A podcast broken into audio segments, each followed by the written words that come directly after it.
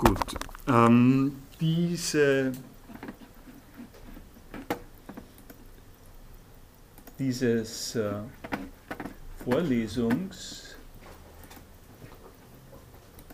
unterstützende äh, Wiki finden Sie unter wiki.philo.at. Äh,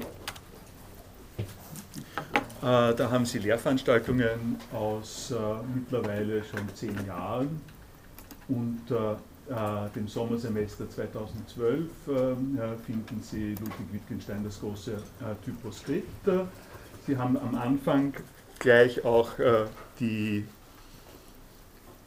einen Link zur äh, philosophischen Audiothek, äh, der äh, für Sie in Ihrem Studium vielleicht insgesamt auch interessant ist, weil das ist eine Initiative, die von meinem Forschungsbereich ausgeht, aber auch entscheidend von Studierenden getragen wird, die sich seit dem vergangenen Semester verstärkt dabei engagiert haben, Lehrveranstaltungen aufzunehmen. Gerade äh, von der Koordination stimmt es noch nicht ganz, weil äh, eine Kollegin äh, mich gerade gefragt hat, ob sie die Lehrveranstaltung aufnehmen kann und wir nicht uns abgesprochen haben darüber, dass ich das schon gut selbst machen kann. Aber hier haben Sie zum Beispiel die Lehrveranstaltungen des vergangenen Semesters, die durchaus ansehnlich sind, wenn Sie sich das anschauen, was wir da alles haben.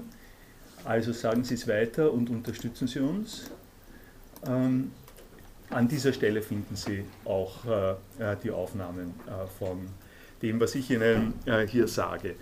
Äh, zweitens will ich äh, auch dieses Semester etwas tun, was sich eigentlich ganz gut bewährt hat, nämlich da man die Lehrveranstaltungen quasi mithören kann, äh, kam von einigen Personen, oh, ich sehe hier, hier hat sich schon was getan, das ist die Schönheit am Wiki.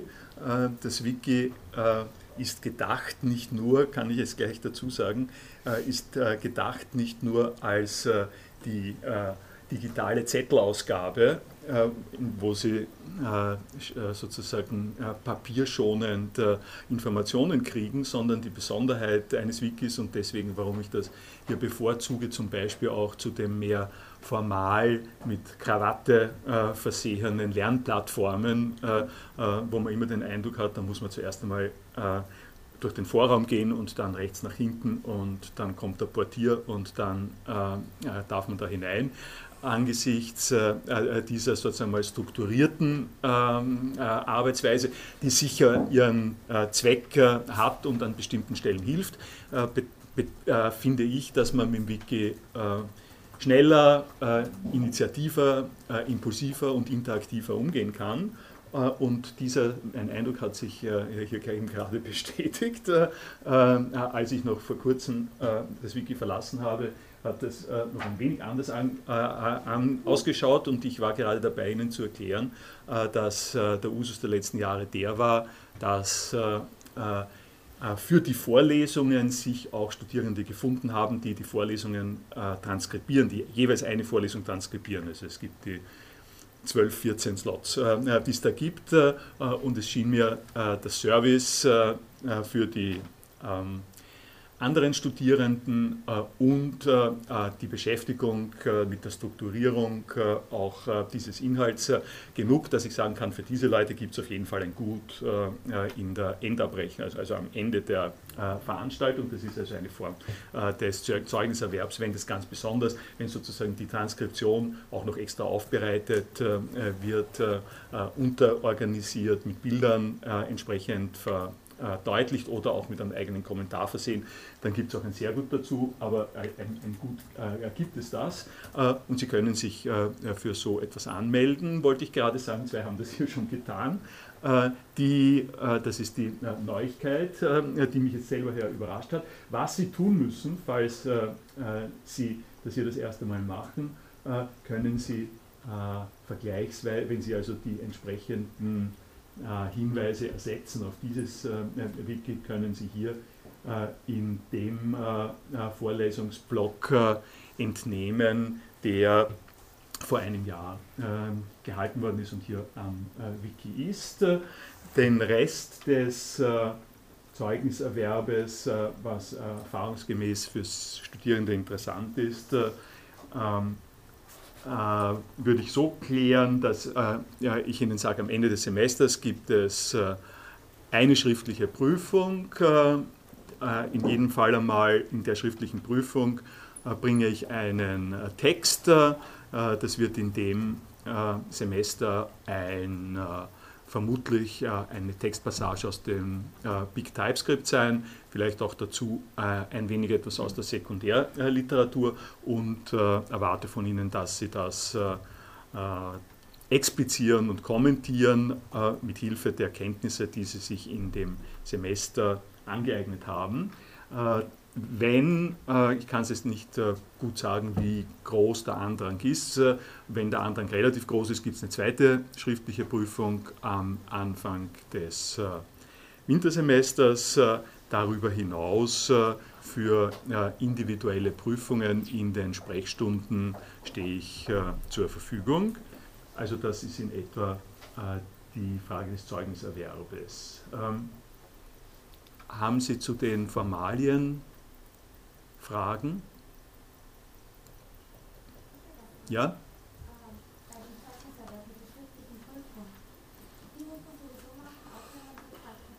Wenn Sie die Transkription gemacht haben, kriegen Sie ohne sonst was einen, ein Gut.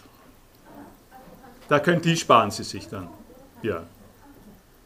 Ja, ja ich bin für diese Lernveranstaltung nicht angemeldet. Kann ich jetzt noch Vergessen Sie die Anmeldung. Das ist ein. Äh, organisatorischer Twitter, äh, Twitterwesen, äh, das sehr sonderbar ist. Äh, der Hintergrund ist der, dass äh, die Regelung, ich sage Ihnen das, äh, damit Sie vielleicht ein bisschen Sinn mit dem Unsinn verbinden können, es gibt eine gewisse ähm, Autonomie der Studienprogrammleitungen, ihre Studien in den jeweiligen Studienbereichen zu organisieren äh, manche von diesen äh, Studienprogrammleitungen äh, finden, dass für ihren Vorlesungsbetrieb Anmeldungen notwendig sind.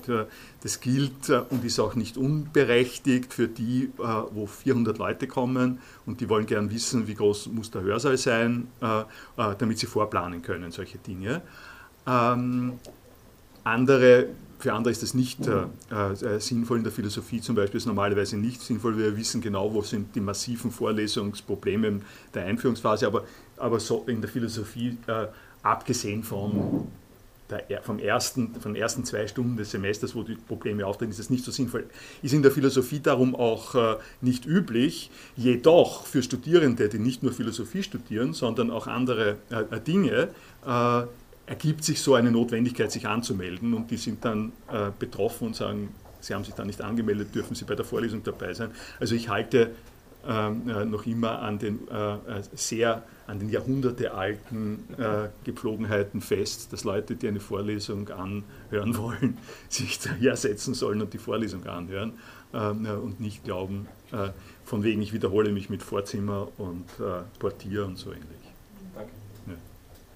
Ist nicht der Sinn der Universität, dass Sie da reingehen? Äh, es ist, äh, ich äh, bin sehr leicht verführbar zu allgemeinen Exkursen über äh, Hochschulpolitik, wie äh, vielleicht manche von Ihnen wissen. Ähm, die Universität hat äh, so funktioniert seit langer, seit langer, langer Zeit, dass das eher ein erlesener Ort war, in dem man reingekommen ist durch die Matura, die relativ geringe Prozentsätze der Bevölkerung gemacht haben. Wenn man dann hereingekommen ist und sich ein bisschen orientiert hat, äh, dann war es so, äh, dass Vorlesungen ganz generell äh, für alle einfach sein konnten. Ich muss, also zugänglich, ich muss dazu sagen, es, jetzt wenn ich das so sage und ein bisschen in der Geschichte schwelge, ich kann mich gerade noch erinnern, dass in den 60er Jahren äh, es bei Vorlesungen so gewesen ist, äh, man musste sich nicht anmelden äh, bei den Vorlesungen, aber was man machen musste, in manchen Fällen bei den Hardcore-Profs, man musste ein sogenanntes Testat machen. Das hat, hat sozusagen auch noch lateinisch geheißen. Und das war ganz einfach eine Unterschrift, eine Bestätigung der Tatsache, dass man dort gesessen ist und zugehört hat. Das heißt, am Ende, am Ausgang der Vorlesung ist meistens ein Assistent, der wissenschaftliche Hilfsgrad Kraft gestanden oder gesessen mit einem Stempel und hat äh, einem, äh, einen Stempel äh, in das Studienbuch hineingetan. Äh, das ist äh, verschwunden im Rahmen äh, der von Mai 68, würde ich sagen, im Prinzip einmal, hat man dann gedacht, also für Vorlesungen ist das wirklich nicht notwendig und seit von 68 bis 2000 2002, 2003 und eigentlich auch schon bis jetzt gilt, dass Vorlesungen einfach äh, keine, das muss man dazu sagen jetzt extra, das gilt tatsächlich noch immer, Vorlesungen haben keine Anwesenheitspflicht. Äh, äh, sie müssen da nicht sein, Sie müssen das wissen, was hier vorgetragen wird für die Prüfung, aber Sie müssen hier nicht sein. Zum Unterschied von äh, Prüfungs, sogenannten prüfungsimmanenten Lehrveranstaltungen, Seminaren, Proseminaren, Projekten, äh, bei denen es so ist, äh, dass Ihre Anwesenheit erfordert ist. Das war jetzt der Exkurs. Habe ich, hab ich die Frage vergessen? Nein, nein das war nicht. Nein, ich will nicht weiter. Ich wollte nur auf ganz was anderes ja. raus. Es ist ja der Sinn der Universität der Öffentlichkeit, also gleichermaßen umgekehrt Kontrolle der Universität, dass das nicht alles in einem Rahmen ist und mhm. äh, dogmatisch abgehandelt werden kann und so weiter. Das für mich Voraussetzung ja. für freie Gut. Wissenschaft. Gut. Ja.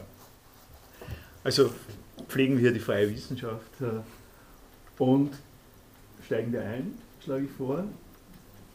Und äh, da beginnen wir äh, mit der ersten Seite, äh, die ich Ihnen äh, hier zeige. Da muss ich das äh, äh, Folgende sagen. Die Vorlesung des vergangenen Semesters, die über äh, Philosophie und Technik des äh, freien Forschungsaustausches äh, gehandelt hat und die jetzige Vorlesung sind vom Design her verbunden. Ähm, es ist leider im vergangenen Semester mir nicht so viel Zeit geblieben, über die technischen Dinge, die den freien Forschungsaustausch betreffen, sehr viel zu sagen. Ich möchte aber anknüpfen an einige dieser äh, technischen äh, Dinge und Sie werden bald äh, hören, was ich unter technisch meine, an einige dieser technischen ähm, Gegebenheiten, äh, die nicht nur technische, sondern auch politische Gegebenheiten sind. Äh, und wenn Sie jetzt hören, ähm, technische und politische Gegebenheiten im Umgang mit äh, philosophischen Texten, dann äh, fragen Sie sich äh, vielleicht, äh, was soll das jetzt mit Wittgensteins äh, Big TypeScript äh, zu tun haben? Äh, das hat etwas zu tun und eine der Hauptpointen der Vorlesung hier ist Ihnen zu zeigen, was es damit zu tun hat. und bevor ich da in irgendwelche Details gehe, habe ich mir gedacht, zeige ich Ihnen etwas Eindrucksvolles und etwas Schwerwiegendes äh, und zeigen Ihnen etwas, was äh, darauf hinweist, äh, dass die Universität Wien in einer gewissen Weise so eine Funktion hat in der Philosophie jetzt, in meinem, in meinem Zusammenhang, hat die Universität Wien so eine ähnliche Funktion wie das Bundesdenkmalamt. Das Bundesdenkmalamt ist auch eine politische und technische Institution äh, die also, das also beschäftigt ist, erstens einmal einen politischen Hintergrund hat, äh, weil es eine Kultur gibt, äh, die der Auffassung ist, dass das, wie man so sagt, kulturelle Erbe erfasst und bewahrt werden muss und weil die Erfassung und Bewahrung des kulturellen Erbes jeweils eine Form von up-to-date äh, moderner Technik hat. Also wenn man heutzutage was renoviert, äh, dann wird man das äh, äh machen müssen, verantwortlicherweise. Äh, wenn man es renoviert, wird man es machen müssen nach Bedingungen äh, der letzten chemischen, physikalischen und sonstigen Gegebenheiten wenn Sie ein Klimt-Bild äh, ausstellen und restaurieren, muss ich nicht weiter sagen, äh, welche, welche, Menge von Expertinnen und Experten es davon gibt. Das hier ist ein Denkmal. Ja. Das äh, ist auch sozusagen schwierig genug, äh, schwer genug, schwierig und schwer genug, dass es ein Denkmal ist. Es handelt sich um das Big TypeScript. Äh, äh, das ist allerdings nicht einfach das Big TypeScript, sondern das ist eine Instanz des Big TypeScripts äh, nämlich nicht nur eine Instanz äh, im Sinn von, äh, da gibt es noch 400 andere ähm, von diesem Wälzer, sondern, und an der Stelle wird es jetzt schon sowohl politisch als auch technisch, das ist eine Art und Weise, wie man das Big TypeScript auffassen kann, wie man es materialisiert. Äh, diese Art von Materialisierung in einem äh, 550, 550 Seiten äh, äh, hart gebundenen äh, äh, Manuskript zur Verfügung hat. Das ist das, was in der Philosophie gewöhnlich einfach angenommen wird. Äh, wenn Sie Aristoteles lesen, wenn Sie Thomas von Aquin lesen, wenn Sie Hegel lesen, wenn Sie Heidegger lesen, äh, dann wissen Sie das ein bisschen, Sie sehen es in der Bibliothek schon, das sind dann jeweils diese gesammelten Werke mit einer bestimmten Farbe, mit einem gewissen Buchschnitt ähm, und so, das ist quasi das Gewicht der Geschichte, das im Bereich der Bibliotheken und der Bücher so ähnlich funktioniert wie das Schloss Schönbrunn und der Stephansdom und die Otto-Wagner-Kirche und solche Sachen. Also charakteristische Materialisierungen des Kulturerbes. Äh, nun ist es, äh, und wenn, äh, nun kann natürlich das Folgende passieren, um hier einen kleinen Schwenk zu machen. Es kann natürlich passieren, dass, aus, dass in China Hallstatt nachgebaut wird. Ne? Ähm, und äh, es ist auch passiert äh, in einem noch pfiffigeren, äh, also ja, in einem pfiffigen Zusammenhang, dass das Goethe-Haus an der Ilm in Weimar von dem Sie vielleicht äh, ein Bild haben, so. Goethe hat sich dort äh, vergnügt und so, dass es einfach dupliziert worden ist, äh, äh ungefähr 500 äh, Meter weg äh, in demselben Park. und der Grund war der, dass Weimar Kulturhauptstadt gewesen ist und die Kulturhauptstadtbesucherinnen einen solchen Stress auf dieses arme Gartenhaus ausge, ausge wirkt, an, äh, ausgeübt haben, dass man gesagt hat, na, das wollen wir nicht dem äh, Originalgartenhaus zumuten, da machen wir eine, die Attraktion einer 1 zu 1 Kopie und dort äh, schicken wir die Besucherinnen hin. Äh, und mittlerweile ist es dann in Bad, ist nicht gerade Bad Berka oder so, es hat eine äh, Gemeinde der Umgebung, hat dieses äh, kopierte Gartenhaus dann gekauft und dort befindet es sich jetzt ganz genauso. Also das sind jetzt nur zwei kleine Bemerkungen darüber, dass auch Hallstatt äh, oder Goethes Gartenhaus äh, nicht einfach nur äh, diese Art von Materialität haben, aber es sind wirklich die Ausnahmefälle, die Unterschiedlichkeit, die Ihnen wahrscheinlich auch aufgefallen sein wird, wo ich es gesagt habe, das Institut für Philosophie ist eine Unterabteilung des Bundesdenkmalamtes. Der, der Unterschied ist der, dass für Bücher, also ganz allgemein für Produktion äh, in philosophischer Hinsicht, kognitiver Gedankenarbeit, Gedankenproduktion, äh, das Verhältnis äh, zwischen dem, wie etwas äh, äh, zu äh, sozusagen auf, hingebaut wird oder aber zu Papier gebracht wird, zu dem, wie das dann wirkt, und wie es äh, äh, in, die, in der Geschichte äh, wirksam ist, ein sehr unterschiedliches ist. Nicht? Also die Location des Schloss Schönbrunns diese Location gibt es nur an der einen Stelle und das wirkt für einen Kontext, der ein einmaliger Kontext ist, das heißt, da gibt es Lokalisationsgebundenheit aufgrund der Materialität, um, das, um die es da geht.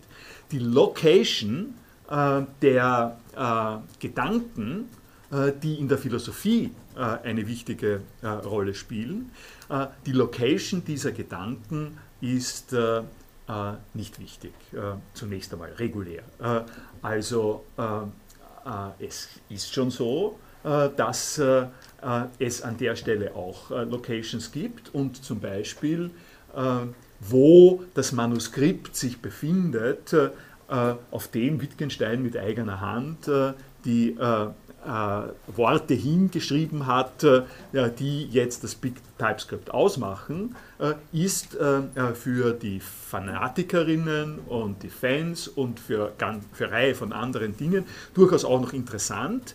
Äh, aber ich sage Ihnen eines, äh, es sind seit Wittgensteins Tod 60 ähm, Jahre in etwa äh, sozusagen vergangen. Die ersten 50 Jahre davon äh, war das keinem, äh, war es wirklich niemandem wichtig, ganz genau zu dokumentieren, wie das ausgeschaut hat, was er dort hineingeschrieben hat. Und, vor, und auch an dem Punkt, an dem die Leute begonnen haben, hier Spurensuche zu betreiben und das Ganze aufzuarbeiten und so. Und auch an dem Punkt war es so, dass der dass der Effekt, den Wittgenstein gehabt hat, die Bedeutung, die Wittgenstein hat als einer der wichtigsten Philosophen des 20. Jahrhunderts, das kann man ziemlich äh, äh, ungeniert sagen, dieser Effekt hat überhaupt nicht daran äh, gelegen, dass irgendjemand sieht oder auch sich vorstellt oder sehen muss, äh, äh, was, äh, wie das Big TypeScript ausschaut. Sie können sich nicht vorstellen, dass die Bedeutung des Eiffelturms sozusagen so groß wäre, wie sie wäre, wenn niemand den Eiffelturm gesehen hätte, sondern nur sozusagen zum Beispiel ein Foto hineinkopiert oder eine Skizze vom Eiffelturm gesehen hätte. Das ist schlicht und einfach nicht der Fall. Das ist eine Besonderheit der Philosophie und nicht nur der Philosophie. Es geht, natürlich insofern hier äh, auch um alle Textwissenschaften, um die Buchwissenschaften, äh, dass wir, äh, dass wir zwischen der Sache, mit der wir uns beschäftigen, und der Manifestation der Greifbarkeit, um die es da geht, eine, einen starken Unterschied machen, sodass in aller Regel, ich bin nicht sicher, wie viele Vorlesungen es weltweit überhaupt äh, schon gegeben hat, äh, die äh, so anfangen, über das Big TypeScript zu reden, statt, statt so anzufangen, dass sie sagen, so gut, jetzt setzen wir uns mal hin, womit fängt das an, wie heißt das erste Kapitel, das erste Kapitel heißt äh, Verstehen, also der erste Abschnitt heißt Verstehen, das erste Kapitel heißt das Verstehen, die Meinung fällt aus unserer Betrachtung heraus. Äh, und jetzt reden wir mal darüber, warum das Verstehen aus unserer Betrachtung herausfällt. Äh, also der direkte Einstieg in die inhaltlichen äh, Überlegungen, die Wittgenstein ähm, hier vorlegt. Keine Angst, das kommt hier auch, ähm, aber es kommt über dieses Vorspiel, wie ich es genannt habe, und es kommt, um es schlagwortartig zu sagen, äh, zu wiederholen, äh, über eine äh, technisch-politische äh, Zugangsweise. Und die technisch-politische Zugangsweise bezieht sich äh, auf, äh, auf, das, auf das Denkmal und bezieht sich darauf, dass, wie ich es wie ich es gesagt habe, das nur eine Form ist, wie man die äh, Sache des Big TypeScripts äh, äh, umsetzen kann. Und äh, ein äh, Punkt, der, äh, wo, wo, man sozusagen relativ schön sehen kann und der ganz aktuell ist, da bin ich sozusagen, da, da bringe ich Ihnen jetzt ein Beispiel, das ist jetzt nicht Wittgenstein, sondern Nietzsche, aber das, was für Nietzsche gilt, gilt an der Stelle für Wittgenstein ähm, äh, mit ein bisschen Unterschieden äh, auch anders, aber es gibt eine Pointe, die ich Ihnen an Nietzsche zeigen kann, die äh, es bei Wittgenstein nicht gibt. Und das ist das folgende, dass das haben Sie vielleicht jetzt schon geahnt, an der Stelle, an der ich sage, äh, es gibt jetzt nicht nur diese ziegelartigen äh, äh, Publikationen, sondern wir sind im Alter, im Zeitalter der Vernetzung, der digitalen Vernetzung und die vergangene Vorlesung war vom freien Forschungszugang.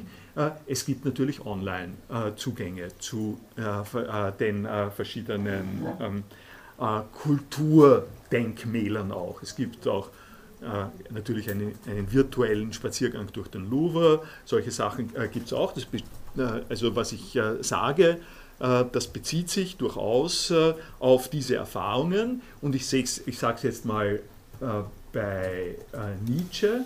Bei Nietzsche gibt es, und das ist eben, das ist eben an der, also 2010, 2011 ist das zur Verfügung gestellt worden, äh, gibt es so etwas wie Nietzsche Online. Das kostet 31. Das wollte ich, dorthin äh, wollte ich kommen. Sie haben es als erstes schon gesehen. Das, ich das, äh, das ist folgendes: Das ist eine Datenbank. Äh, in dieser Datenbank ähm, äh, sehen Sie, ähm, kriegen Sie erstens ähm, die äh, kritische, die, also die im, im Buch vorhandene äh, Colli Montinari, griechische Ausgabe, äh, kritische Ausgabe von Nietzsche, plus äh, äh die digitalisierten Faximiles äh, äh, der, der Nietzsche Hand, also dessen, wo Nietzsche Handschriften vorliegen, beziehungsweise der Originalpublikationen, plus die äh, Bücher, die im Verlag De Kräuter zu Nietzsche die letzten 40 Jahre erschienen sind. Das sind also, ich glaube, 80 Bücher werden ange, äh, angegeben. Also es ist ein äh, äh komprehensiver äh, Zusammenhang äh, aller von Nietzsche vorhandenen Materialien plus einer verlagsspezifischen. Äh, Information und das Ding, wie äh, Sie schon gesagt haben, kostet 31.000 Euro. Äh, Sie können ähm, hier äh, aus dem Pressetext äh, lesen, den äh, die Kräuter diesbezüglich formuliert hat. Auf, Nietzsches Online, auf Nietzsche Online werden neben den zum Weltruhm gelangten Editionen der Werke sämtliche Publikationen, die bei De Gruyter zu Werk und Rezeption des Philosophen erschienen sind, zusammen angeboten. Damit steht dem Nutzer erstmalig eine umfassende Datenbasis zu einem der wichtigsten Philosophen zur Verfügung. Neben etwa 70 Bänden Editionen handelt es sich um mehr als 80 Monographien, Referenzwerke äh, äh, zu Nietzsche. Äh, es ist so, äh, die Möglichkeiten, äh, die damit äh, verbunden sind, dass man die Sachen jetzt digitalisiert, sind natürlich bedeutend. Vor allem ist es so, dass die in der Regel in, in sozusagen in informellen Forschungszusammenhängen nachzuvollziehenden internen Aufarbeitungsverhältnisse und Bezüge, also das ist jetzt ein bisschen hochgestochen gesagt, zitieren, äh, übernehmen, sich auseinandersetzen mit, äh, kommentieren, äh, emendieren, alle diese Dinge, die passieren, wenn man intratextuell arbeitet, simpelste Geschichte, Sie schreiben eine Seminararbeit, zitieren etwas und zitieren jemand, der etwas davon zitiert. Also alles dieses Inter, sozusagen Textmaterial, das äh, verflochten wird äh, in traditionellen äh, geisteswissenschaftlichen, humanwissenschaftlichen Arbeiten, das ist natürlich durch, die vorhanden, durch das Vorhandensein von Linkmechanismen äh, Hypertextualität äh, in eine Form gekommen, äh, die sich sehr gut für wissenschaftliches Arbeiten lohnt und wo man jetzt statt, dass Sie eine Fußnote machen und in der Fußnote halt darauf hinweisen, das haben Sie davon, wenn man also damit äh, aktive Textbezüge äh, aufbauen kann. Und insbesondere, wenn man zum Beispiel, äh, legt sich ja als erstes nahe, nicht, äh, wenn man eine digitalisierte Ausgabe von äh, Texten hat äh, und man hat ein Buch, das über, was weiß ich, jenseits von Gut und Böse ähm, äh, handelt, das sich auseinandersetzt, ein ganz ein traditionelles, klassisches Buch, das äh, handelt von jenseits von Gut und Böse. Äh, und man hat die Textbasis und man hat das Buch, legt sich sehr nahe, die, Ding, die Sache so anzulegen, dass, äh, wenn man das Buch liest äh, und ein Nietzsche-Zitat äh, in dem Buch kommt vor, dann macht man einen Link direkt zum Originalbuch dazu. Das ist eine äh, leichte Aufgabe. Äh, und man kann sich vorstellen, dass das dann äh, sehr dichte äh, Zusammenhänge sind. Und einer der Argumentations Argument, also eines der Argumentations ähm, Hits von De Gruyter ist eben laufend kommen neue Inhalte hinzu, sodass auf diese immer die aktuellste Literatur und der neueste Forschungsstand abgebildet ist. Heutzutage braucht man noch Qualitätssicherung. Äh, eine Redaktion trägt zur Qualitätssicherung und zur Weiterentwicklung der Plattform bei. Äh, gerade bei Nietzsche besonders wichtig. Und damit habe ich, habe ich sozusagen eine äh, Argumentation dafür zu sagen, äh, unser Verlag macht so etwas Wichtiges, äh, macht derartig reichhaltige Zusatzangebote zu Nietzsche, dass wir da 31.000 Euro dafür verlangen können. Ich sage mal nur noch dazu, damit Sie ein gewisses Vergleich haben, das habe ich jetzt nicht hier reingenommen. Es gibt die Colli Montinari, kritische Nietzsche-Ausgabe, ähm, gibt es bei DTV. Ich nehme an, da kostet ein äh, Band, ich habe es jetzt nicht nachgeschaut, aber wird 30 Euro kosten vielleicht oder sowas, äh, äh, denke ich. Äh, äh, sowas etwa in, in, dieser, äh, in dieser Preislage. Nietzsche-Ausgabe? Äh, Colli Montinari Nietzsche. Die ganze Ausgabe kostet, kostet. glaube ich, 200 Euro. Dann kostet es nicht, okay, ja. Eben, ja. ja. Also sowas, in, nur da, damit man sieht, um wie viel äh, wertvoller nach diesen äh, Vorstellungen äh, die Digitalisierung ist. Äh, Sie äh, äh, können von dieser Stelle her, was ich da jetzt eben gesagt habe, einen kleinen Sprung machen zu einem Beitrag, äh, den ich in der Vorlesung des vergangenen Jahres äh, länger vorgestellt habe äh, und der im vergangenen Jahr, ich glaube im vergangenen Juni oder irgendwann, wann war es, im August, im August 2011 im Guardian erschienen ist, von George Monbiot und der nennt sich The Lairds of Learning. Lairds sind die Gutsherren und äh, äh, der, der, Grund, warum die Gutsherren da auftreten, ist die Alliteration äh, äh ganz offensichtlich. Äh, äh, die Laird, wo das Wort herkommt, weiß ich jetzt auch gar nicht ähnlich. Aber die, die ersten beiden, ähm, die, also vor allem der erste Absatz, der ist irgendwie so flott geschrieben, dass ich ihn ich habe ihn vergangenes Jahr vorgelesen, äh, ich lese ihn gerne hier nochmal vor, äh, äh, weil er die Pointe wirklich sehr, sehr deutlich macht. Who are the most ruthless capitalists in the Western world?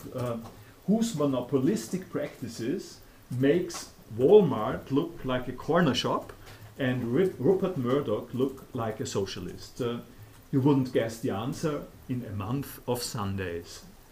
While there are plenty of candidates, my vote goes not to the banks, the oil companies, or the health insurers, but wait for it, to academic publishers. Theirs might sound like a fusty and insignificant sector. It is anything but. Of all corporate scams, the racket they run is most urgently in need of referral to the competition authorities. Äh, Sie haben äh, dann weiter unten äh, Zahlen, da können Sie es mal genau anschauen, es ist ausgezeichnet dokumentiert. Und die kleine Referenz zu den 31.000 äh, Euro in, bei Nietzsche sollte eine weitere, einen weiteren kleinen Hinweis geben. Das Ganze ist aber nur die eine Seite. Ich zeige Ihnen das Problem insgesamt bei Nietzsche. Bei Wittgenstein schaut es dann ein wenig anders aus, aber Nietzsche habe ich gewählt, weil es ein so ein krasses Beispiel ist. Äh, man sollte sich also äh, jetzt denken, dass äh, bei dieser, also dass, dass das, was die Kräuter da verlangen kann, ganz, also sicherlich mit dem zu tun hat, ja? Was sagen ja? Sie, also Sie haben da Zugang zu Originalausgaben aus dem Jahre 1870 und so weiter und zu Originalmanuskripten. Also ja, äh, Faximiles. Ja. Bei, bei, äh, bei Kräuter. Bei Nietzsche, ja. Das ist also bei Nietzsche Online. Äh, Nietzsche Online ja. Äh, weil das die ist klar, ja. Äh, weil das, äh, weil die Universität Wien das ähm, subskribiert. Ne?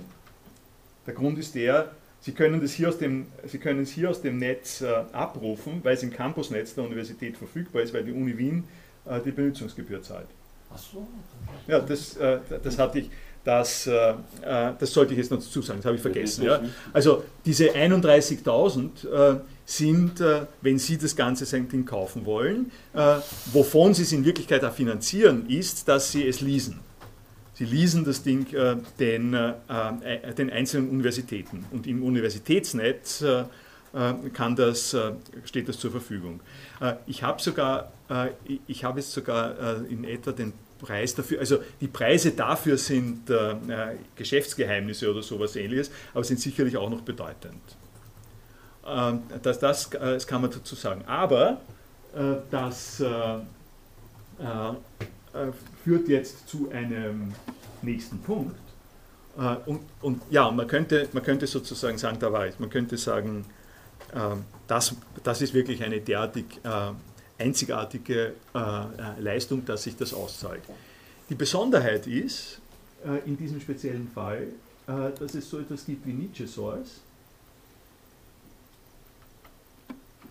Und in Nietzsche Source äh, haben sie alles, äh, nicht alles das, aber dieselben Dinge, die De Gruyter anbietet, um Zehntausende Euro, äh, genau die Faximiles äh, von den Originaldingen haben sie bei Nietzsche Source gratis.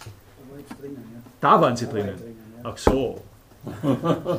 Okay, gut. Nein, ich, ich, war mir jetzt nicht so, ich war mir nicht so sicher. Ich, ich habe nämlich die, äh, den äh, Nietzsche die Kräuter nicht ausprobiert, muss ich sagen, weil mir, weil mir das nicht wichtig war. Aber wenn Sie da drin waren, ist das natürlich genau der Punkt, den ich auch machen wollte. Äh, es gibt Nietzsche Source und Nietzsche Source hat äh, eine, also Nietzsche Source Org und Nietzsche Source Org hat eine, wie genau wie Sie das sagen, die Faximiles, es dauert ein bisschen äh, länger, würde ich, an, würde ich annehmen.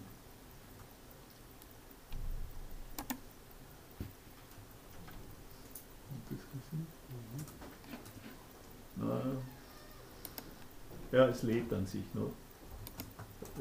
Schauen wir mal da. Training geht schneller. Ne? Ja. Sie haben das Neueste. Wo nehmen wir äh, jenseits von Gut und Böse? Da war ich doch gerade. Warten wir ein bisschen. Ja, hier.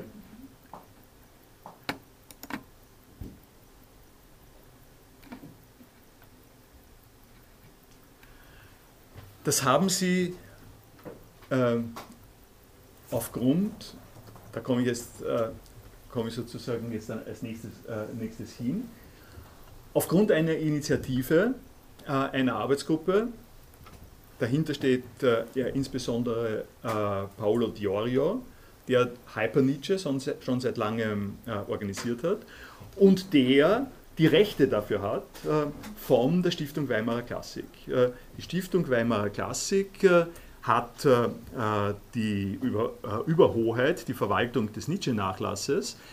Von dieser Stiftung haben Colli Montinari die Rechte für ihre klassische Ausgabe und die Kräuter hat von denen die Berechtigung und das Ding ist gleichzeitig aber auch erlaubt für Paolo Diorio und hat an der Stelle jetzt eben diese Besonderheit, dass sie zwei Optionen haben, äh, im Prinzip auf dasselbe Material zuzugreifen. Für das eine zahlen sie sehr, sehr viel und das andere ähm, äh, ist äh, ohne, ohne Hindernis zuständig. Also wenn Sie es mit, mit Schloss Schönbrunn oder mit einem Museum verwenden wollen, ist sozusagen der freie, der, der freie Eintritt in Museen und auf der anderen Seite die, äh, äh, eine extrem hohe Zutrittsgebühr äh, äh zu äh, Museen. Äh, und die politische Frage, wenn man jetzt mal mit politischen ähm, bleibt, nicht? die politische Frage ist evidenterweise, wie will man es haben? Will man die Sache so organisieren, dass aus, aus irgendwelchen Gründen kommerzielle Instanzen viel Geld verdienen durch etwas, äh, was man betrachtet als ein Gut der öffentlichen äh, Diskussion der, äh, der Philosophie oder will man frei halten, was es da gibt zum allgemeinen Gebrauch. Hier haben Sie hier ist das jetzt dann geladen worden. Ich lasse mich auf das ist dann nicht mehr, mehr ein. Nietzsche ist dann nicht wirklich mein Bezugspunkt. Ähm, das alles habe ich äh, äh, Ihnen gesagt. Äh, ja? Wie umfangreich sind die Wände auf Nietzsche Source? Ist alles? Da. Alles, Ab, alles da. Absolut alles da. Äh, ähm, das ist äh, eine, äh, also eben einerseits eine, eine politische Frage und zu der politischen Frage, ja?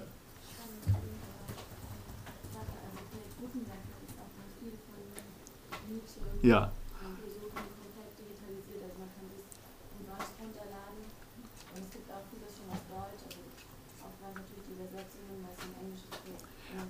Ja, Sie sagen es, äh, Projekt Gutenberg, das äh, gibt mir eine Gelegenheit, eine willkommene Gelegenheit, dazu gleich etwas zu sagen, äh, nämlich im Zusammenhang mit technisch. Äh, äh, Im Zusammenhang mit politisch äh, will ich jetzt nur sagen, eine der Aktionen und eine der sozusagen wünschenswerten ähm, Unterstützungen, die die EU entwickelt hat, ist, dass sie im Prinzip gesagt hat, angesichts dieser kommerziellen Eingrenzung von, von Kulturgut fördern wir äh, Projekte, die philosophische und wissenschaftliche Quelltexte gratis frei, also äh, ohne Zugangsbeschränkung zur Verfügung stellen. Äh, und es gibt, und die EU hat letztlich gefördert, was steht hinter, was, was steht hinter dem, äh, hinter dem Nietzsche Source. Hinter Nietzsche Source äh, steht letztlich, das ist sozusagen so zustande gekommen, äh, ein äh, ähm, EU-gefördertes Projekt, äh, das, das, sich Discovery nennt. Ah, nein, Discovery, das ist es irgendwie nicht. Äh, Philos, schauen wir mal, wo es ist. Das Philos, Philosource äh, heißt die ähm, Discovery, hier, das sind die Philosource Websites. So, das ist ein äh, EU-gefördertes äh, äh, Projekt gewesen und dieses Projekt hat sich damit beschäftigt, äh, äh, bestimmte zentrale äh, philosophische Texte aufzuarbeiten, frei zur Verfügung zu stellen. Präsokratiker, Sokratiker und hier haben, dann gibt es Giordano Bruno, also frühe Neuzeit und insbesondere, und das ist der Grund, warum ich äh, jetzt hier auf Nietzsche äh, verwiesen habe und weil ich gleich dann auf Wittgenstein kommen will. Insbesondere Nietzsche Source und Wittgenstein Source äh, sind in diesem Projekt äh, äh, zur Verfügung gestellt worden. Und Nietzsche-Source sind eben die Sachen, die Sie gerade gesehen haben. Und jetzt komme ich zum, also das ist die, der politische, das ist der politische Punkt. Ähm, man will das frei zur Verfügung stellen und an der Stelle äh, weise ich gleich vielleicht auch hier noch äh, äh, darauf, das Nachfolgeprojekt, ein, eine Art Nachfolgeprojekt äh, von Discovery, von der EU, nennt sich Agora, Scholarly Open Access äh, Research äh, in European Philosophy. und in diesem Projekt wird angeknüpft an die Arbeit des zur Verfügungstellens der äh, der Inhalte von äh, Discovery äh, und, um das gleich mal vorwegzunehmen, aus dem Wittgenstein-Nachlass sind die Texte aus dem Themenfeld des Big TypeScripts zur Verfügung gestellt worden. Der Wittgenstein-Nachlass ist nicht in der vollkommenen äh, äh, Gänze zur Verfügung gestellt, sondern Manuskripte, äh, die wesentlich und wichtig waren äh, für die äh, Zusammenfassung des Big TypeScripts. die Vorlesung, die ich selber mache, reagiert darauf und verwendet das Material, das hier zur Verfügung gestellt worden ist. wenn Sie sich ein bisschen hier umsehen, äh, werden Sie feststellen, ich kann Sie nicht verschweigen, dass ich der Projektleiter von dem Projekt bin. Also äh, es gibt hier eine äh, äh gewisse, äh, äh, wie sagt man, Involviertheit, eine Befangenheit, wenn Sie so wollen, ähm, die Sie vermutlich auch schon gehört haben hinter meiner Darstellung der Situation. Äh, jetzt aber äh, der, wichtige, der wirkliche wichtige Punkt Gutenberg. Äh, und man könnte es ja auch so sagen, wieso finanziert die EU also zum Beispiel für dieses Projekt 2 Millionen Euro? Also das ist der 2 Millionen Euro ist der EU-Beitrag, das ganze Projekt kostet irgendwie also 4 Millionen Euro in etwa. Wieso investieren die 4 Millionen Euro in etwas, was man bei Gutenberg doch schon kriegt? Weil man äh, entsprechende äh, Texte äh, doch zum Beispiel scannen und, und, und, allgemein frei zur Verfügung stellen kann. Naja, ähm, die, wenn Sie, wenn Sie, ich komme jetzt an den Anfang wieder zurück, wenn Sie angeboten bekommen, anstelle des Eiffelturms eine, äh, äh, ein Foto vom Eiffelturm und sagen, Sie müssen da gar nicht hinfahren, das ist der Eiffelturm, äh, dann äh, werden Sie sagen, naja, kann ich mir ungefähr vorstellen, was der Eiffelturm ist, äh, aber eigentlich möchte ich den auch gerne sehen. Äh, das heißt, Sie werden sich die Fahrt nach Paris nicht ersparen können, auch wenn Sie ein Abbild vom Eiffelturm zur Verfügung haben. in der philosophischen Gebräuchlichkeit, die ich äh, Ihnen ja auch schon dargestellt habe, äh, schaut das etwas anders aus. Äh, nämlich in der Philosophie sagt man, wie der Wittgenstein oder der, der Nietzsche das hingeschrieben hat, das ist mir nicht wichtig, solange dort, solange dort nicht steht, solange dort dasselbe mehr oder weniger steht, was er hingeschrieben hat. Also wenn ich ein gedrucktes Buch, den Tractatus Logico Philosophicus, habe, der von Wittgenstein akzeptiert worden ist und äh, der, äh, äh, der so also ganz einfach vorliegt, dann ist es nicht wichtig, in welcher Schrift das gesetzt ist, es ist nicht wichtig, auf wie viele Seiten das verteilt ist, es ist nicht wichtig, ob das in Plastik gebunden ist oder so, sonst etwas ähnliches und es ist in, der Fall, in dem Fall auch nicht wichtig, ob das jetzt am Internet in einem HTML-File zur Verfügung gestellt wird, bei Gutenberg oder sonst irgendwo. Das ist die normale äh, äh, Situation, äh, in der man in der Philosophie, sagen wir in der Philosophie ausgeht. das ist aber gerade im Zusammenhang mit Nietzsche und Wittgenstein klassisch und eklatant nicht ganz zutreffend. Also es gibt gute Gründe, wenn man gerade bei den beiden äh, mal spricht, äh, ich komme dann noch auf andere Gründe auch, aber wenn man von den beiden spricht, gibt es eine erste, spricht, gibt es eine allererste äh, Argumentation, äh, in, der man, äh, in der man sagen kann, äh, dass, dass, dass dieses Verfahren von inhaltlich ist ja das alles gleich, ist egal, wie es realisiert wird, nicht zutrifft. Bei Nietzsche werden Sie vielleicht wissen, dass Nietzsches Schwester ein Werk von Nietzsche, nämlich Der Wille zur Macht, kompiliert hat aus Textmaterialien, die Nietzsche überhaupt, die sozusagen verstreut ähm, äh, zu finden waren, die Nietzsche überhaupt nicht zu einer Publikation vorgesehen hat, äh, äh, die aber äh, nach, nach, Auffassung der Schwester von Nietzsche äh, bewiesen haben, dass Nietzsche ein äh, visionärer Philosoph ist, der dieses Buch hätte schreiben wollen. Also, ja? War das noch zu seinen Lebzeiten? Nachher, nach, nachdem er, nach, nach, seinem Tod, nach seinem Tod. Es gibt, also was sie zum Beispiel gemacht hat, äh, war, sie hat ein Inhaltsverzeichnis gefunden, ein, ein Inhalt, von, von Nietzsche skizziertes Inhaltsverzeichnis gefunden, äh, wo er Überschriften äh, hingeschrieben hat, sonst gar nichts, das sind einfach nur imaginierte Überschriften. Und dann hat sie aus ganz anderen Quellen Textbestandteile gesucht, die zu den Überschriften passen und hat so das Buch zusammengestellt.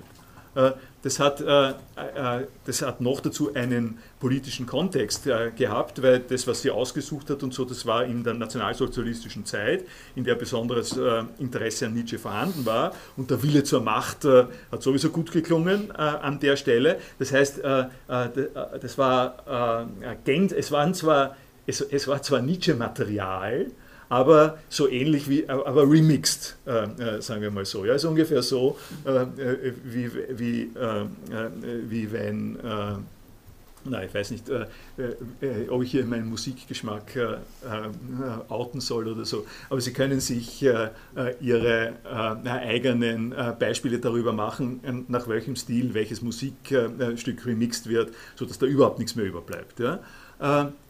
Das ist bei Wittgenstein nicht so eklatant, aber in einem gewissen Sinn auch der Fall gewesen. Und zwar aus folgendem Grund. Äh, Wittgenstein hat in seinem Leben ein Wörterbuch für die Volksschulen, einen Vortrag über Ethik und den Tractatus Logica Philosophicus publiziert und darüber hinaus nichts. 20.000 Seiten aus dem Nachlass äh, sind unediert. Er hat äh, Zeit seines Lebens daran gearbeitet und hat es niemals zu, we zu Wege gebracht, äh, daraus etwas in eine Form zu bringen, äh, dass er es veröffentlichen äh, wollte, sodass man sagen könnte, sodass man sagen könnte, okay, da, da, da, steht er dahinter. Das ist jetzt der Fort, da, da, kann man sich auf ihn berufen. Er sagt, das soll der nachrichtig sein. Stattdessen hat er den Nachlassverwalterinnen, eine war dabei, also den Nachlassverwalter und Verwalterinnen gesagt, ich kann damit nichts mehr anfangen, ihr kriegt die, ihr könnt damit machen, was ihr wollt. Und die haben, äh, die haben Entscheidungen getroffen. Äh, die haben aus diesen 20.000 Seiten unter bestimmten äh, Bedingungen, manche werde ich noch ansprechen und so, bestimmtes ausgewählt. Äh, und, äh, wenn sie, und haben das äh, herausgegeben als Wittgensteins gesammelte Werke.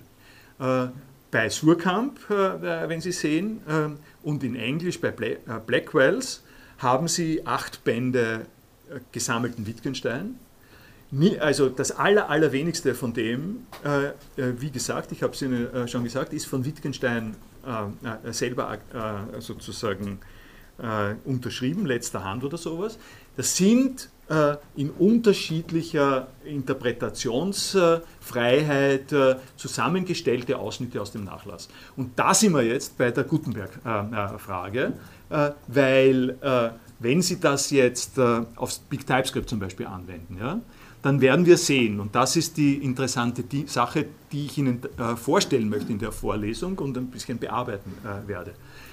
Wir werden sehen, dass Wittgenstein äh, eine ausgesprochen intensive, mehrschichtige, äh, fortgesetzte Arbeit an Texten äh, getan hat, geleistet hat, die äh, zu einer Zwischenstufe geführt haben, die man Big TypeScript nennt. Das ist im Prinzip das Ergebnis von drei Jahren Arbeit äh, verschiedenster Art an, an Textmaterial, das hat er an einer Stelle dann einfach zum, äh, zum Tippen gegeben und hat gesagt, äh, okay, äh, schreibt mir das jetzt einmal alles zusammen. Äh, das war dieses dicke, das ist das Big TypeScript. Kaum hat er das gekriegt von dem äh, Schreibbüro, hat er schon wieder angefangen, darüber weiterzuarbeiten. Der war mit nichts äh, zufrieden, er war wirklich mit nichts zufrieden. Kleine, kleines Insert äh, im, äh, das Wittgenstein-Haus, äh, das Sie erkennen und das er maßgeblich mitgestaltet hat. Äh, und das, das nun wirklich eine Sache fürs Bundesdenkmalamt ist, wenn man sich dort ansieht, was dort passiert ist, ist aktenkundig, dass der Wittgenstein einfach ein Pain in the Ass war, von der allerärgsten Kleinteiligkeit. Das heißt, er war mit überhaupt nicht zufrieden, hat alles zurückgeschickt, hat, das, hat den Preis des Hauses in die Höhe getrieben, äh, äh, sodass äh, äh die reichen Wittgensteins das äh, sich nicht mehr leisten äh, konnten, hat jedes eine kleine, einzelne kleine Teil entworfen und wieder zurückgeworfen. Der Architekt, den er gehabt hat, ist, ist verzweifelt neben ihm. Das, ist, das finden Sie in den Familienakten. Ja. Auch das auch, auch das, genau, was dazu hat, hat er gebastelt, äh, jede Menge. Äh, und diese Art von Mentalität müssen Sie sich vorstellen mit seinen eigenen äh, äh Werken, ja? mit, mit dem, was er selber geschrieben hat. Äh, und das, und das, äh, das ist, ich bin noch immer sozusagen jetzt bei der Reaktion auf die, auf die Gutenberg-Geschichte. diese, diese Prozesse, die, wir haben die Spuren dieser Prozesse im Wittgenstein-Nachlass. Es ist äh, einfach nicht machbar, diese Prozesse auf eine Art und Weise äh, einzufrieren und niederzulegen, wo man sagen kann, okay, das war, was er damals gedacht hat äh, und damit sind wir jetzt zufrieden und das zitieren wir weiter. Das hat er nicht gemacht und das sollte man selbst auch nicht machen und es hilft nicht, es hilft nicht, einfach die Texte sozusagen rauszuwerfen und den Kontext nicht zu kennen und nicht zu kennen, was damit geworden ist. Das hilft vergleichsweise wenig. Das ist jetzt äh, mein Punkt, äh, wo ich sagen würde, wo ich sagen, äh, wo, wo, ich sage sozusagen, äh, die Technik, die avancierte Technik des Umgehens äh, mit äh, digitalisiertem Material äh, im Zusammenhang mit Hypertext, im Zusammenhang mit alternativen Darstellungsmöglichkeiten, äh, ist äh, für einen solchen Zusammenhang wie den Wittgenstein-Zusammenhang ganz einfach notwendig.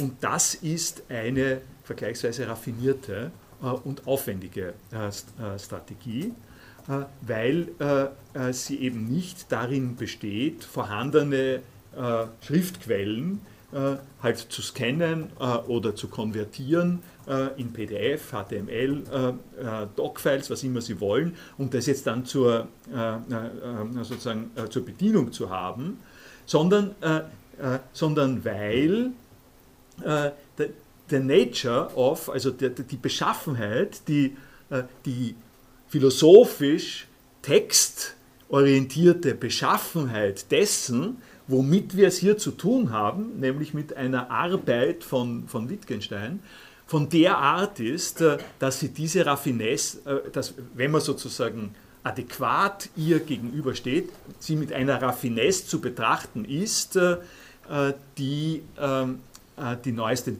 also die sozusagen alle Techniken erfordert und, nicht, und es sozusagen nicht ausreicht, hier nur die Oberfläche äh, wiederzugeben. Das ist der Grund, äh, warum, und da mache ich jetzt den nächsten Schritt, warum heißt es Wittgenstein Source und Nietzsche Source. Herr Felber hat schon hingewiesen auf die Faximiles.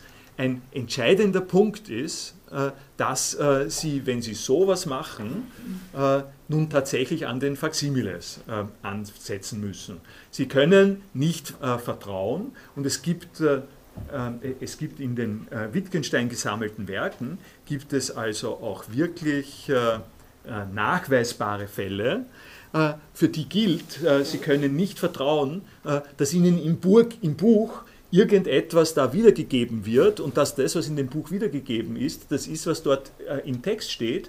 Dieses Vertrauen können Sie an bestimmten Stellen schlicht und einfach nicht haben. Ähm, wieso wird dann von der Uni Wien die Bergen Electronic Edition freigegeben? Also, dass das Internet vorhanden ist, ist mal klar, aber ähm, das Original, die Bergen Electronic Edition, kostet die zu viel? Ist das ein Aufwand? Die Bergen Electronic, äh, ich äh, ich sag, äh, äh, gut, antworte ich gleich darauf. Äh, die,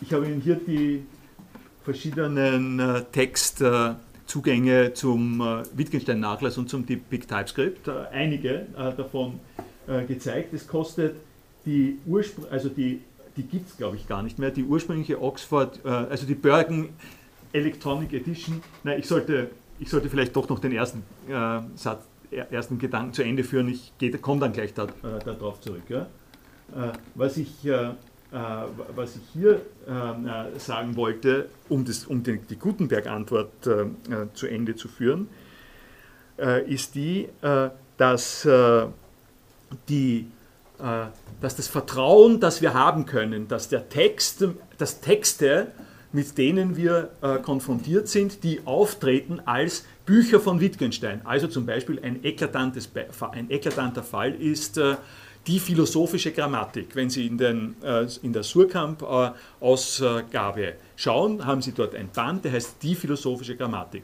Die philosophische Grammatik ist herausgegeben äh, von einem äh, Schüler von Wittgenstein, äh, der das alles kennt, der sich mit der Sache beschäftigt hat äh, und dem man eigentlich vertrauen äh, äh, sollte. wenn, Sie genau, wenn Sie anschauen, auf welcher Basis der Texte diese philosophische Grammatik entstanden worden ist, dann erleben, dann werden Sie sehr staunen, sagen wir es mal so. Wenn Sie sehr staunen, da steht eine ganze Reihe von hochinteressanten und auch umstrittenen editorischen äh, äh, Entscheidungen dahinter. Äh, und die Aufgabe, äh, die wir uns heutzutage stellen im Sinne der äh, adäquaten digitalen Archivierung von solchen Dingen, ist jetzt die, äh, also zumindest den Rahmen so zu skizzieren, dass man sagt, ich möchte wissen, was ist die Ausgangslage, die Quellenlage, und dann möchte ich nachvollziehen können, was macht man mit dieser Quellenlage, damit man zu einer Nachlassedition kommt. Das ist äh, möglich geworden äh, durch die äh, zu, Zugänglichkeit und durch die internetmäßige Verlinkung von Faximiles. Das heißt, wir können heutzutage auf diese Sache nicht verzichten, dass wir zu dem, was wir da haben, auch immer die Faximiles haben, um das vergleichen zu können. Und das wird auch der Vorgang sein, den ich in der Vorlesung verwende. Ja, jetzt komme ich äh, zu der äh, Frage, die Sie vorher gesagt haben. Wie schaut die Sache bei äh, Wittgenstein aus? Äh, ich habe Ihnen, wie gesagt, äh, wegen der Krassheit das äh, Nietzsche-Beispiel gebracht. die Situation bei Wittgenstein war die, also sowohl Nietzsche als auch Wittgenstein sind im Bereich der äh, Philosophie die beiden Autoren äh, im Hinblick äh, auf die äh, am frühesten begonnen worden ist, äh, die Frage des Nachlasses äh, unter digitalen Bearbeitung des Nachlasses anzugehen. und die, das Wittgenstein-Archiv in Bergen war dabei maßgeblich.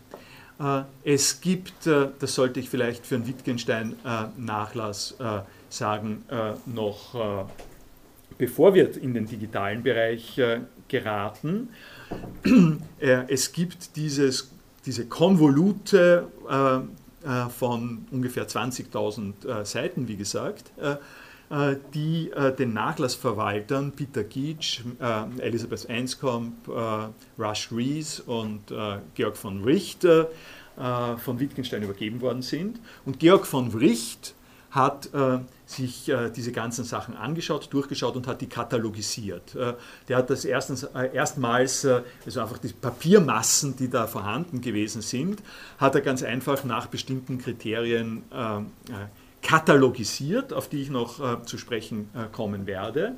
Und von diesen Papiermassen gibt es einen Mikrofisch. Archivbestand. Zunächst einmal ist das Erste, was passiert worden ist, hat es äh, auf Mikrofilm aufgenommen in den 60er Jahren oder sowas ähnliches. Das war äh, das Erste, um das mal ein bisschen äh, zu fixieren und in ein anderes Medium zu transferieren. Und dann ist in den 90er Jahren in Bergen begonnen worden, diesen Nachlass aufzuarbeiten. Und hier ergibt sich jetzt die äh, folgende Fragestellung und wenn ich Ihnen die ein bisschen äh, nahe bringe, dann werden Sie sehen, wie groß der Zwiespalt zwischen der Gutenberg und der, äh, und der heutigen, äh, äh, sozusagen dem heutigen Stand der Technik ist. Äh, stellen Sie sich vor, Sie haben jetzt ein, so ein Wittgenstein-Manuskript. dieses äh, dieses Wittgenstein-Manuskript äh, hat äh, zum Beispiel, habe ich jetzt mal schauen, ich habe jetzt die Faximiles, das sollte ich jetzt doch, das sollte ich Ihnen jetzt doch zeigen, weil da rede ich jetzt nicht ins Leere hinein.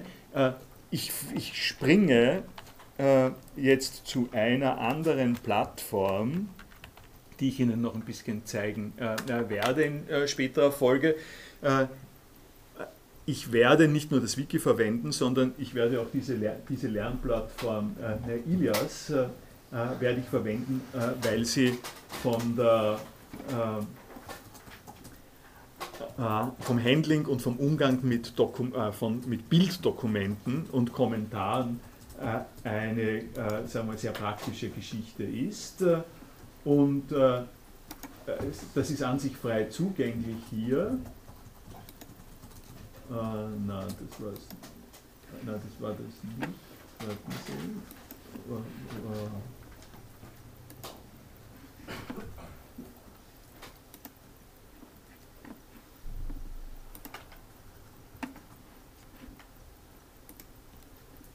Das sieht man wahrscheinlich nicht sehr gut jetzt hier. Ne? Oh, was anderes.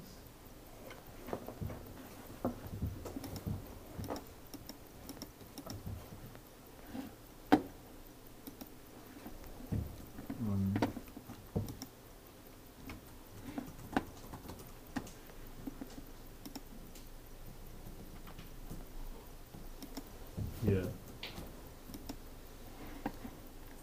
Nehmen wir sowas. Ja, nehmen wir einfach sowas. Äh, das reicht eigentlich schon, man muss es ja nicht komplizierter machen.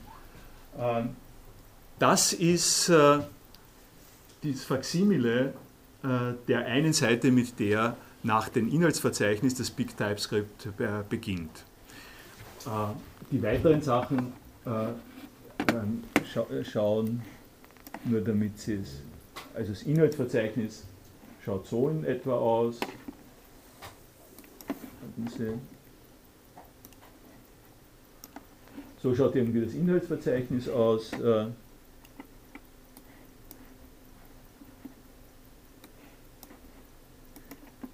das, ist das erste Kapitel äh, ist auf einem eigenen äh, Blatt äh, Papier.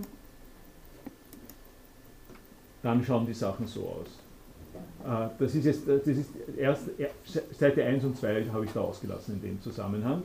Äh, aber nur damit Sie eine Vorstellung haben, wovon ich rede, äh, wenn ich rede äh, von, dem, von dem Material, mit dem wir umgehen müssen. Ja?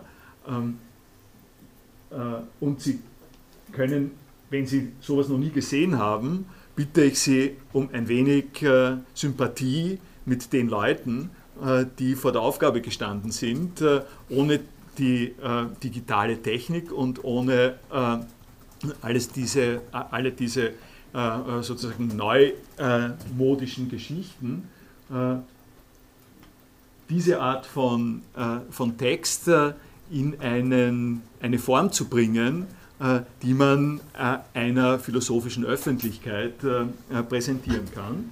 Aber nehmen wir es auf die ganz simpelste Art und Weise, also nur um zu dokumentieren, welcher Typus von Problem darin besteht, auf die einfachste Art und Weise.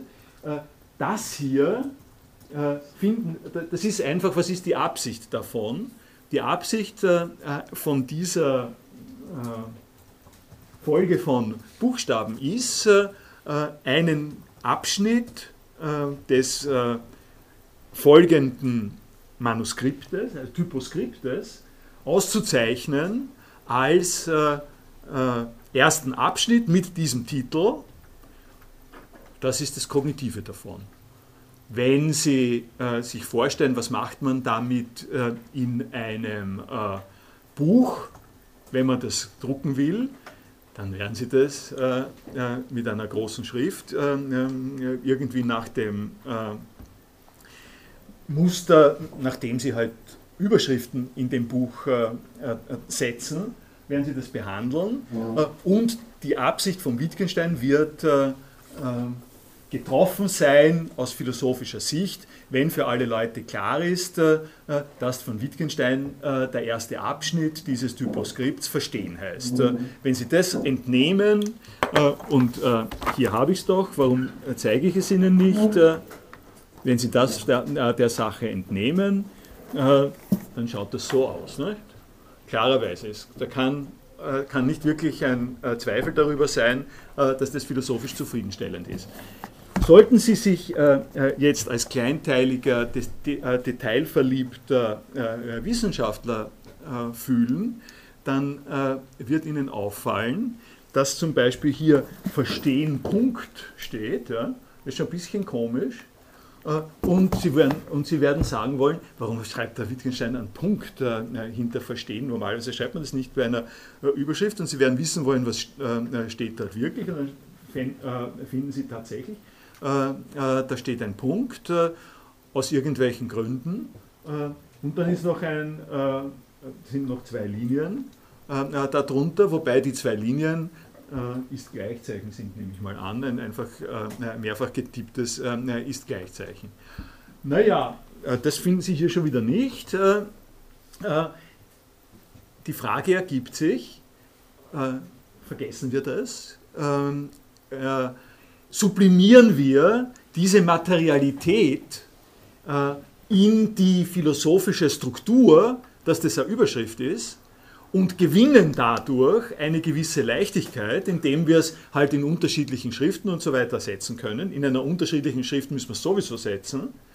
Tun wir das und sind an dieser Stelle quasi kompatibel und, konver äh, und Konversation, äh, konver konver konversionsfreudig, äh, oder aber versteifen wir uns auf diese äh, Materialität und erfassen wir, äh, ja, versteifen wir uns darauf. Gese Erster Punkt. Äh, das scheint an der Stelle ein nutzloses Unterfangen zu sein, aber der Grund, warum ich Ihnen die Seite 3 gezeigt habe, ist die, dass wenn Sie jetzt die Seite 3 anschauen, erinnern Sie sich, äh, dann wird schon sehr deutlicher, dass das nicht so unheikel ist.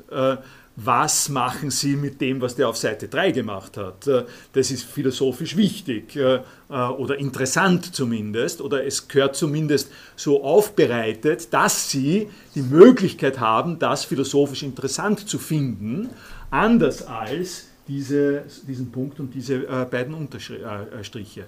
Und wenn Sie der Auffassung sind, äh, eine zeitgenössische Textedition solle äh, diese Sachen zu verstehen geben, wenn Sie dieser Auffassung sind, dann haben Sie das nächste Problem.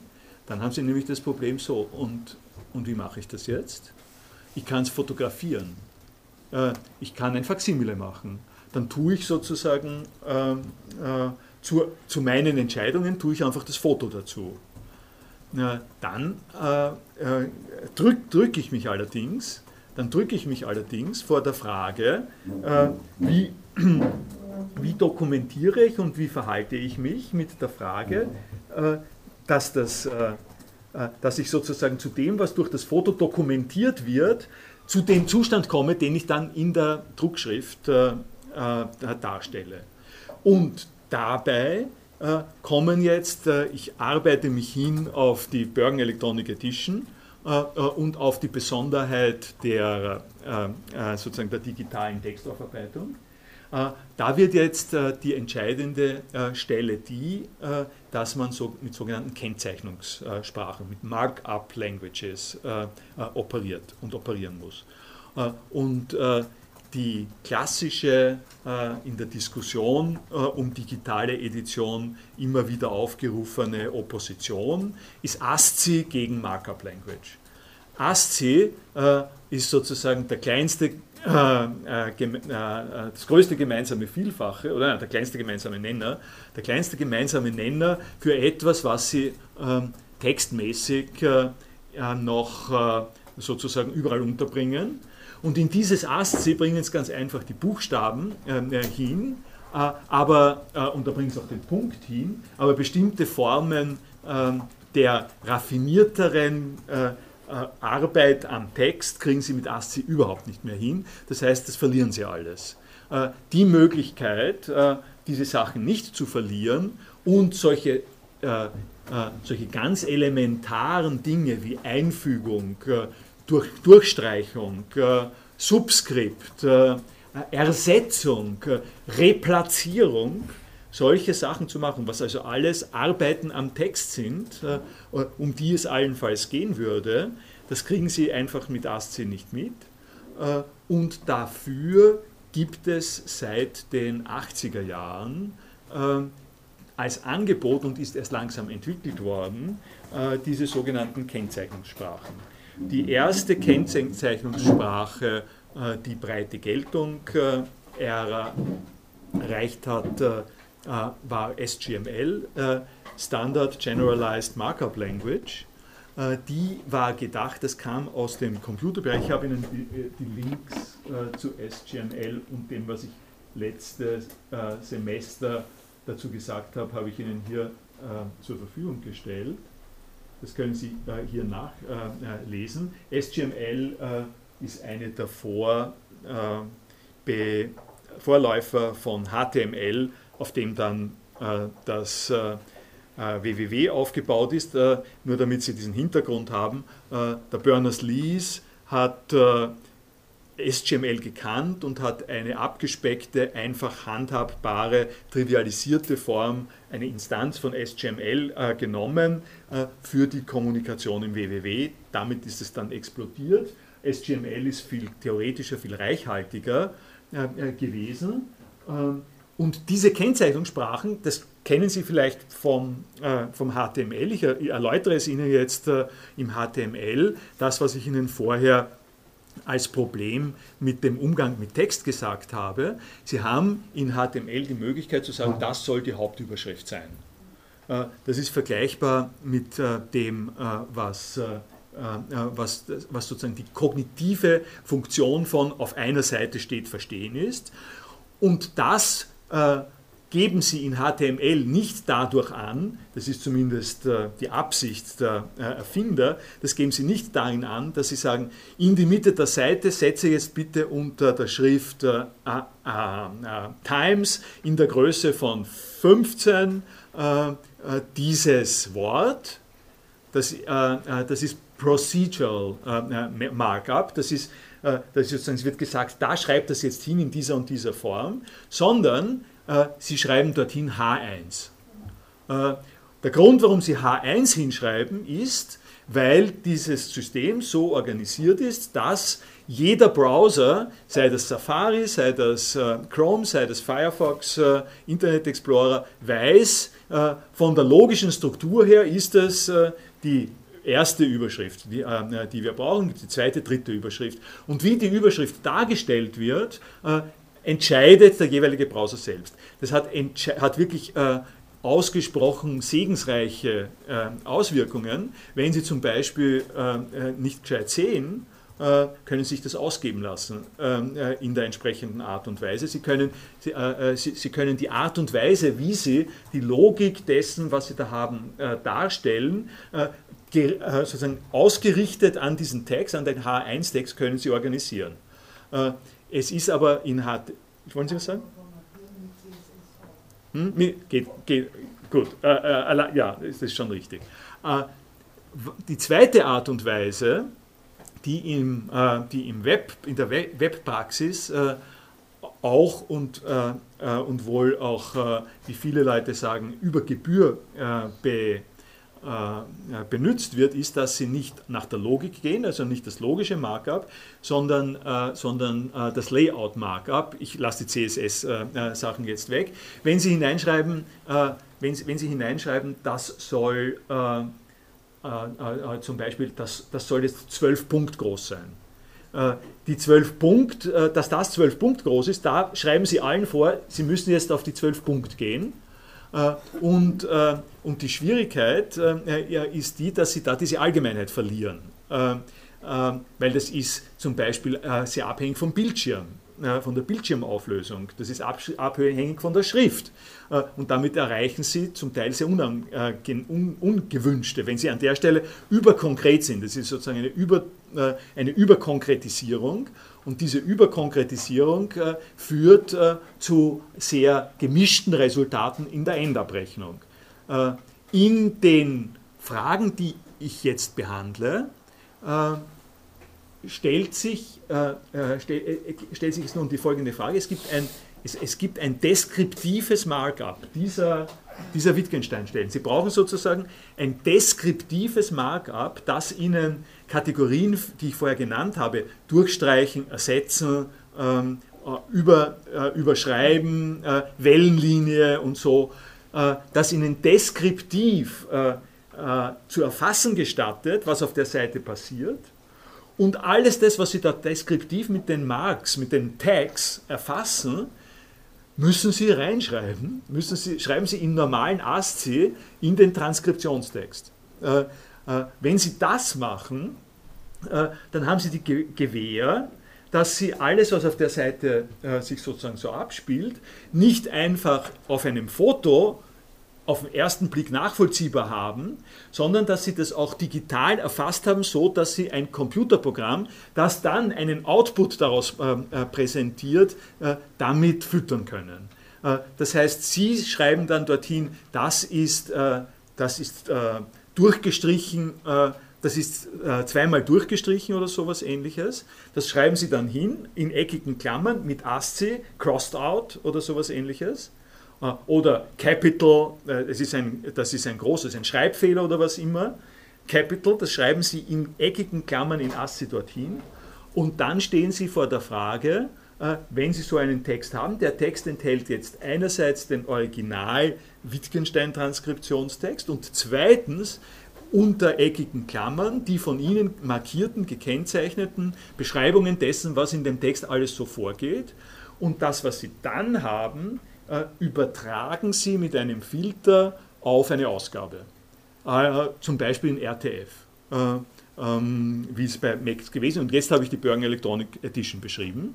Weil was die gemacht haben in den 90er Jahren, ist, den Wittgenstein-Nachlass zu nehmen, Seite für Seite die Manuskripte beschreibend um zu, zu sozusagen zu taggen und daraus äh, Word-Files äh, zu generieren und zu machen. Diese Word-Files äh, in, äh, ein bisschen Zeit habe ich noch, um das, äh, äh, diese Word-Files in eine Datenbank zu speichern, die geschlossen ist, wo niemand rein kann, das, da, da, und auf eine CD-ROM zu brennen. das ist die Bergen Electronic Edition. Das heißt, ja, äh, das Markup-System, die Markup-Sprache, die Sie verwendet haben, äh, ist äh, nicht SGML gewesen, sondern MECS. Max hat die geheißen. Das, die hat sich, die ist von Klaus Üttfeld im Prinzip entwickelt worden und hat sich an ein, zwei Stellen von SGML signifikant unterschieden, war aber im Prinzip eine Hauserfindung von Bergen. Das war die Hauseigenmarke von Bergen, die Beschreibung der Manuskripte mit Max und die dazugehörige Filterfunktion von Max auf RTF. Die Datenbank hat BiblioViews geheißen. BiblioViews hat, äh, hat sozusagen die Möglichkeit gehabt, äh, ist ein Rahmen für äh, Texterfassung. Äh, Sie haben zum Beispiel BiblioViews, das gibt es relativ günstig, auch in Angeboten, äh, philosophische Klassiker, philosophische Wörterbücher auf CD-ROM in der wissenschaftlichen Buchgemeinschaft oder so, äh, finden Sie immer noch unter BiblioViews. Der Vorteil von BiblioViews für die Verlage ist der, dass das quasi äh, den Rahmen einer äh, Textaufarbeitung mit Suchfunktion und Abfrage äh, und so weiter zur Verfügung stellt. Äh, das ist quasi die Form. Sie leeren äh, die äh, RTF-Files, die Word-Files, leeren Sie dort rein. Das wird digitalisiert und in die Datenbank reingenommen. Sie kommen an den Text nicht mehr ran. Es sei denn, Sie kaufen die CD-ROM.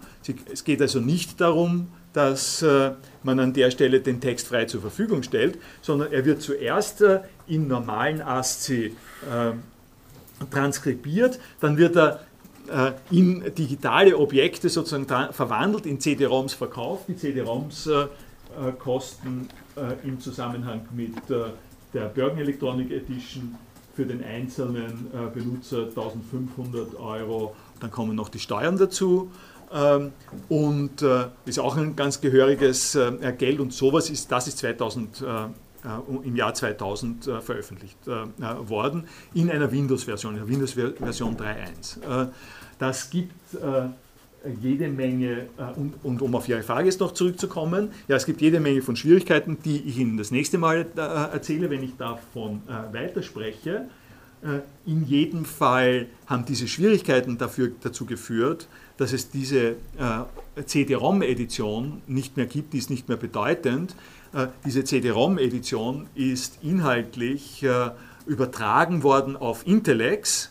Äh, Intellex ist äh, äh, ein kommerzieller Datenbankanbieter, der eine Web-Version äh, der Bergen Electronic Edition zur Verfügung stellt. Diese Webversion der Bergen Electronic Edition haben wir im Campusnetz. Äh, die können Sie, die habe ich hier äh, verlinkt, da können Sie rein. Das ist quasi vom Inhalt her die Bergen Electronic Edition über das Web mit einer entscheidenden Ausnahme und da werden Sie jetzt gleich sagen, ah, da sind keine Faximiles dabei. Also das ist eine Version ohne Faximiles. Ähm, aber äh, sie steht uns auf jeden Fall zur Verfügung und wir werden äh, äh, auf die schon auch zurückkommen. Machen Sie sich keine Sorgen wegen der Faximiles, die gibt es mittlerweile. Das ist die ähm, äh, Aufgabe von Bergen, die das zur Verfügung gestellt haben, plus Discovery. Äh, wir werden mit den äh, Faximiles arbeiten und auch mit, der mit der Campus-Version. Mehr dazu das nächste Mal. Ja?